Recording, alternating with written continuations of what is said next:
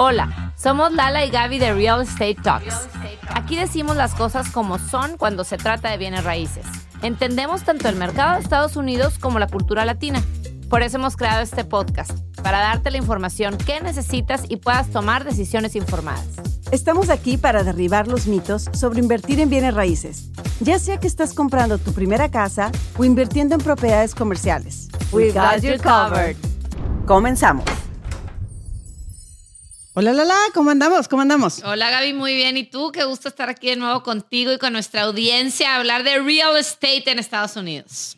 Sí, ahorita vamos a, darles como un update del mercado. Eh, de Austin, porque nos vamos a enfocar ahorita en Austin, pero contarles un poquito de manera informal lo que estamos viendo, cómo está cambiando el mercado y cómo, cómo sigue siendo buena oportunidad para invertir, pero tenemos que hacer una, de una manera más inteligente. Sí, Gaby, de hecho quisiera que antes de que hagamos un zoom in a todo el área de Austin, nos explicaras un poquito, porque se escucha mucho que hay un buyer's market y un seller's market. Quisiera que nos explicaras la diferencia de los dos y en qué tipo de mercado estamos ahorita, cuál favorece a los que compran y cuál favorece a los que venden y por qué. Bueno, si el seller market es el que favorece al que está vendiendo, el buyer market es el que favorece al que está comprando. Estadísticamente es cuando el inventario está a seis meses, es cuando estamos en un, en un mercado de balance. Significa que se tarda seis meses en vender una casa. Por los últimos como 5 o 7 años hemos tenido un seller's market porque se venden las casas muy, muy rápido. Y luego tuvimos como un accelerated seller market que fue demasiado, que lo vimos en pandemia, donde las casas iban como pan caliente, se veían multiple offers y eso que era un precedente, ¿verdad? Eh, y ahora está cambiando un poco el mercado. Todavía no llegamos por estadística a lo que es un buyer's market, pero sí nos estamos acercando más. Entonces es por eso que ahorita los compradores en un buyer market tienen más capacidad de negociación, de pensar qué casa tienes. Cuando estábamos en tiempos de pandemia, no podías ni siquiera, íbamos a ver casas y no podíamos ni llegar a la casa cuando teníamos que estar metiendo la oferta, porque si no, no la ganaban y tenemos que estar ofreciendo muchísimo más del precio de lista, del precio de venta. Y ahorita no, ahorita ya nos estamos regularizando, por lo menos aquí en Austin, y ya estamos teniendo más oportunidad para los compradores de que le piensen un poquito más, de que vayan a ver más casas, de que le negocien y de que, por ejemplo, si vamos a, hacer una inspección y salen varias cositas en la inspección, pues bueno, me, me vas a ayudar con ciertas reparaciones, etcétera, etcétera, ¿no? Claro, oye, entonces nada más recapitulando, entonces está definido el mercado si favorece a una u otra parte en base a los días de inventario que tarda una casa en venderse. Y la referencia son seis meses. Seis meses. O sea, técnicamente seguimos en mercado de vendedores, pero... O sea, si yo tengo una casa y la quiero vender, técnicamente sigue siendo un buen mercado porque ¿cuántos días de inventarios tenemos ahorita en la zona? Ahorita en Austin estamos como en dos meses de inventario. Ah, o sea, todavía falta para que cambie. Le falta muchísimo. O sea, todavía es buena época para vender. La cosa es que mucha gente no quiere vender porque sus préstamos están al 3%, al 4%, van a vender la suya para ir a meterse a otra de un 7%. Ahí es donde la gente se está deteniendo en vender, pero no porque sea un mal mercado para vender ahorita. Claro, sí, porque y es, es, precisamente ahora todos los cambios que ha habido y cómo se ha subido la tasa de referencia a la Fed, que eso ha, hecho que se incremente la tasa en la que se consiguen los préstamos hipotecarios y eso ha hecho que el mercado haya cambiado, que ya no haya tanta pelea por casas, que los días de inventario, ¿cuánto estaban los días de inventario hace, digamos, dos años, que estaba en el pico hace año dos y medio? días. o sea, en dos días, una semana, una semana y en dos días se te vendía. Sí, era, era la verdad, es muy injusto que ahorita el mercado se compare con esos dos años que vivimos, porque no es un, no es un, mercado, mm, eh, no es un mercado normal ni sano, porque no, no era ni justo para los compradores que tuvieran que pasar por eso en un proceso de compra, ¿no? De acuerdo. Oye, Gaby, y vayámonos un poco a Austin. Ahora sí, quisiera que nos hicieras eh, un, panorama global de cómo está la ciudad. Este, Austin, pues es la ciudad principal y luego tenemos eh, varias ciudades, ciudades alrededor, ¿no? Entonces tenemos al norte, está Round Rock y yo quisiera que nos, si quieren, nos vamos deteniendo un poquito. El norte de Austin, que es Northwest. Northwest. Northwest, es Round Rock. bueno, un poquito también al, al, este de la 35 es un poco de Round Rock y después más al este es Haro. Abajo de Haro y Round Rock está Pflugerville, en el este. Y después también en el este tenemos, este central, tenemos a Maynard y a Elgin. Después más en el centro este tenemos a Kyle y a Buda. Que ya son sur, abajo, abajo. hacia el sur. Antes de San Marcos. Antes de San Marcos, los exactamente. outlets. y después nos vamos un poquito hacia el west. Seguimos, si seguimos en el sur, pues estamos con Dripping Springs, por ejemplo. Springs. Más al oeste, eh, Lakeway. Lakeway, que es donde está la zona de los lagos, o sea, que es el mismo del Colorado River que se va y, y hay diferentes lagos que va cambiando de nombre, que es toda la parte de Lakeway. Exacto, Driftwood y todas esas secciones que están en el Hill Country, ¿no? Que le llaman el Hill Country. Muy bonito, Y que es más, hay más colinas, es diferente. Sí. La parte de la derecha, la 35, la parte este es más plana, la parte oeste es más, es, es una, el, el terreno es más de más montaña. Y ¿no? más verde, Y muy, más verde, muy, muy mucho verde, verde. y como mencionaba, los Y, de- lagos. y después de Lakeway está Lakeway, bueno, está Big Cave, Digamos al lado izquierdo, el sur, el southwest, y luego subes y está Jonestown, Leander, Sí, Leander, y luego si te acercas Cedar más hacia el centro, Cedar Park, y ya, y luego ya se, conecta con, con- Round Rock, Rock. y arriba de Round Rock, Georgetown.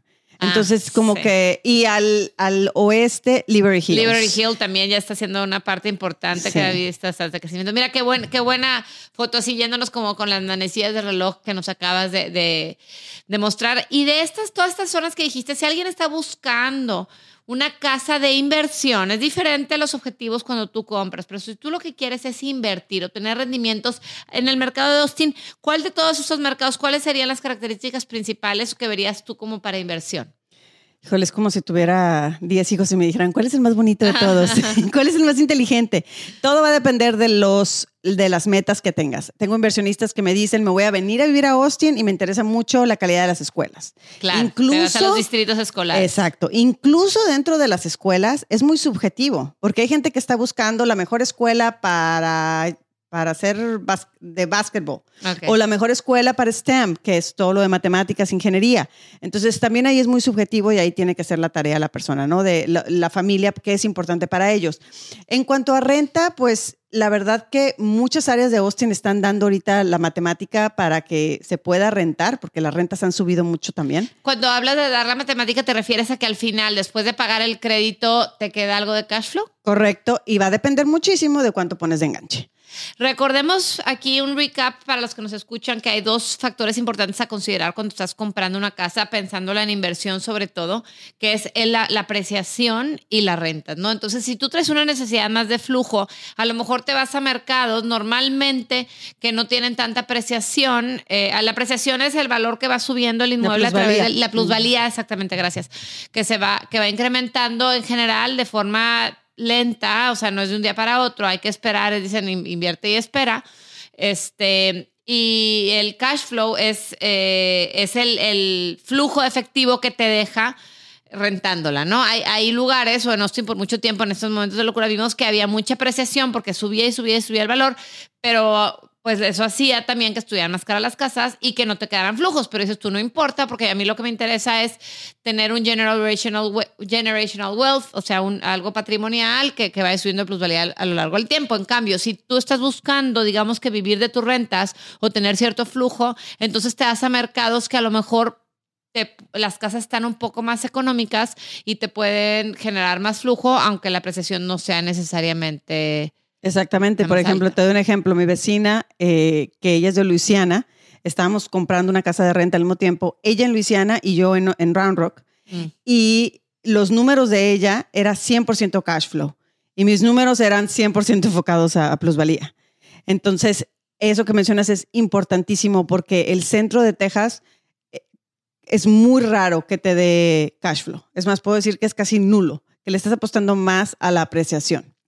En- y, por ejemplo, hemos comparado, eso fue hace como tres Cuando años. dices centro de Texas, hablas de todos estos mercados que, habla- que acabamos de hablar. Ah, sí, exactamente. De todo es Austin y a la redonda. Porque se me olvidó, por ejemplo, mencionar Taylor, que es un mercado Sí. buenísimo. Gerald, arri- o sea, sí, todavía hay muchos otros como pueblitos que están saliendo. Eh, Taylor, por ejemplo, es porque viene la, la, eh, Samsung, a montarse ahí. Entonces, bueno, ahí va a ser una meca para comprar propiedades de inversión y rentarlas y dejarlas rentando por años y años y años al mismo tiempo que se va haciendo la plusvalía y luego ya lo, las puedes vender. Entonces va a depender mucho cuáles son tus objetivos, cuánto tiempo la quieres tener.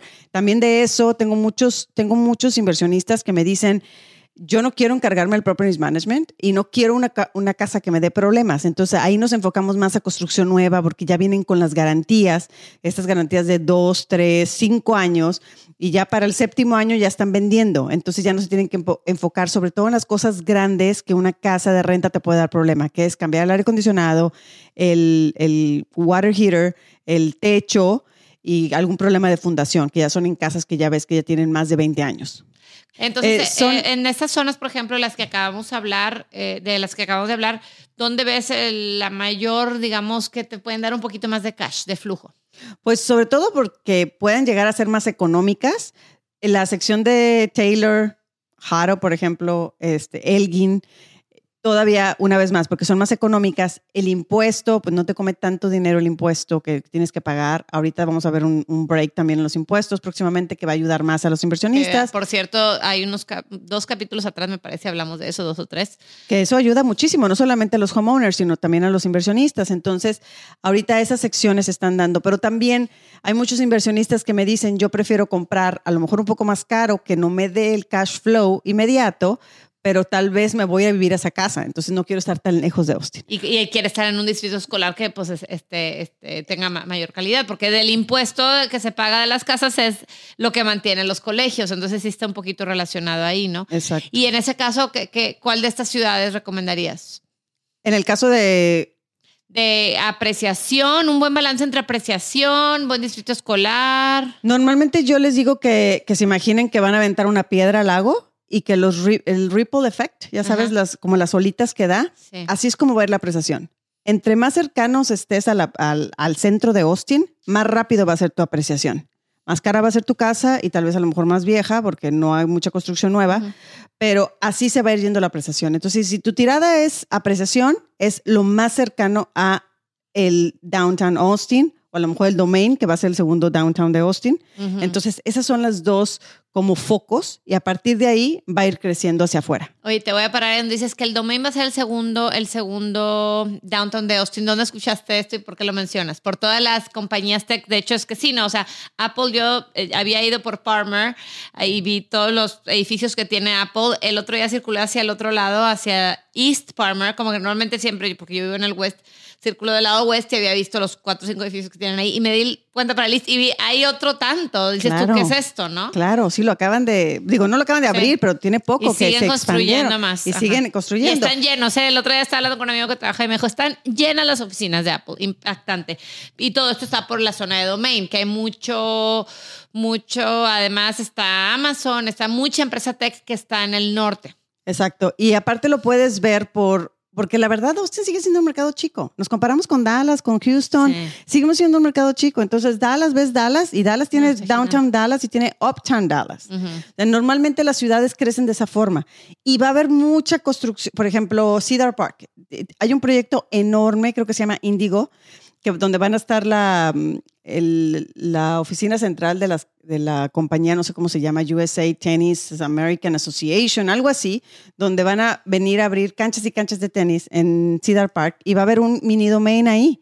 Entonces, eso va a incrementar demasiado el, toda esa área, ¿no? De igual forma, Pflugerville tiene un proyecto muy parecido a eso y Georgetown tiene otro proyecto muy parecido a eso. Entonces, todas esas cosas están como como popping out en las afueras de Austin que están haciendo que estas olas que te mencionaba vayan creciendo más rápido, ¿no? Que las aceleren. Oye, ¿qué me dices de Round Rock que salió recientemente en una noticia como de los mejores lugares para vivir en Estados Unidos? Sí, el número uno, me parece por calidad de vida. ¿Por qué?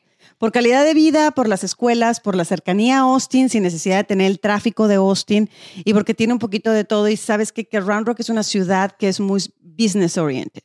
La ciudad, eh, la verdad, desgraciadamente, Austin tiene demasiadas regulaciones ya.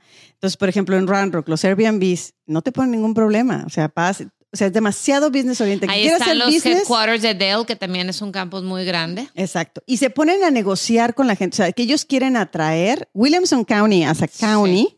Es, o sea, el condado de Williamson, que es donde está Round Rock, es bastante eh, business friendly, que es los que pudieron atraer a Samsung también, que se vino a poner en Taylor. Y, y bueno, eso es lo que trae compañías grandes y a la misma vez el, el, centro de convenciones, por ejemplo, que abrieron con Kalahari, y esto pues es un ripple effect, ¿no? Traen el, un, un, domino effect. traen a empleados, traen a gente que se viene a vivir acá y más. Y está muy cerca de Domain, del área sigue estando pegadito al norte, o sea, al norte pegado al norte de Austin y, Sí, está como muy, va, a ser parte Aparte de, ¿no? que tiene excelentes, es de los distritos escolares más reconocidos, tienen excelente distrito escolar, el Round Rock ISD. Exacto. Exacto. Entonces eso es más o menos lo que estamos viendo y como mencionamos hace rato, sí está cambiando un poco la balanza hacia ese mercado de compradores, pero siguen siendo los números eh, muy buenos para vendedores y para compradores. Claro, tenemos el problema de los eh, intereses que digo la palabra problema porque lo estamos viendo en comparación de los últimos dos años. Entonces, cuando ya tienes un comparativo tan cercano, la gente dice, no, si yo hubiera podido comprar el 4%, ¿por qué voy a comprar el 7%? Si nos ponemos a, a, a ver históricamente, yo ya sé que lo he repetido varias veces en este podcast, pero mi primera casa la compré al 7% y no veníamos de un 3%, entonces yo hice un súper buen deal. O sea, el 7% yo venía de un México donde no podía comprar una casa si no pagaba el, el 20%. Entonces, eh, sigue siendo muy buena época, nada más que tenemos que buscar una manera más inteligente de comprar y como mencionaba hace rato, es un buen momento para los compradores para tener más negotiation power. Oye, Gaby, y bueno, eh, vi, eh, salieron los números de julio hace poco, eh, porque vamos atrasados en, en, en, los números que se publican, y salía que el, el, precio promedio de la venta de una casa en toda esta zona de Austin alrededores es de 462 mil dólares, que es un 10% abajo. De, del año pasado. Lo que comparan es mes con mes de julio del 2020, 2 a julio del 2023. Entonces, lo que veníamos haciendo, y para los que no me pueden ver y nada me están escuchando, estoy haciendo una, una línea hacia arriba en una gráfica de cómo iban los, los, los números del el valor de las casas. Los últimos dos años se dispararon un 30-40%. Ahorita se bajaron. Y no es, a mí me, mi papá cada rato me, me, manda, como sabe que estoy en esto, me manda este, estadísticas y cosas y ven las noticias a nivel nacional que hablan de cómo está bajando el, bajando el mercado de las casas, pero tenemos que ver siempre cuál es la base de comparación, ¿no? Exacto. Y es lo que te digo, haz de cuenta, cuando ves en el stock market que va la flecha hacia arriba, hacia arriba, hacia arriba, se dispara porque Facebook no hizo algo, sí. lo que tú quieras. Y luego salió y habló y digo unas tarugadas y se va hasta el suelo y se vuelve a nivelar vuelve la flecha a seguir su curso normal, pero después de un struggle, ¿sabes? Después de un shake, de subir mucho, bajar mucho, pero como que la línea va para arriba, ¿no? Seguimos con la línea para arriba. Entendido, Gaby. Oye, algo que, que quisieras agregar para concluir este, de, de, este tema de lo que está sucediendo aquí en Austin, alguna otra, otra área, otra subciudad que crees que valga la pues pena más observar? que ciudad, yo creo que a los que nos están escuchando están pensando en invertir en bienes raíces, ya sea en Austin o en cualquier otro mercado. Yo creo que el recordarles que real estate es local, es 100% local, no se guíen por las noticias nacionales. Eh, tienes que enfocarte mucho en qué lugar, en qué colonia estás comprando y, y, buscar gente que sea profesional en esa área para que puedan ayudarte. Si ustedes quieren cualquier tipo de información en cualquier lugar de Estados Unidos, nos pueden mandar un correo electrónico a hola.lalegaby.com y ahí podemos eh, dirigirlos a donde ustedes quieran. Correcto, muy importante. Sí recibimos eh, de, los que nos estén escuchando tanto preguntas si quieren que hablemos de ciertos temas o si, o si ustedes quieren que lo refiramos, a, refiramos a algún mercado en especial que estén interesados, están compar comparando mercados para ver en dónde comprar con mucho gusto nosotros les pasamos nuestra red de contactos para que esta decisión de compra sea la mejor. Y bueno, Gaby, pues muchas gracias otra vez por esta gran plática. Yo soy Lala Elizondo. Y yo soy Gaby Proctor. Y esto es Real, Real Estate, Estate Talks. Escucha un episodio nuevo de Real Estate Talks cada semana. En tu plataforma favorita para escuchar podcasts. Ponte en contacto con nosotros en lalegaby.com.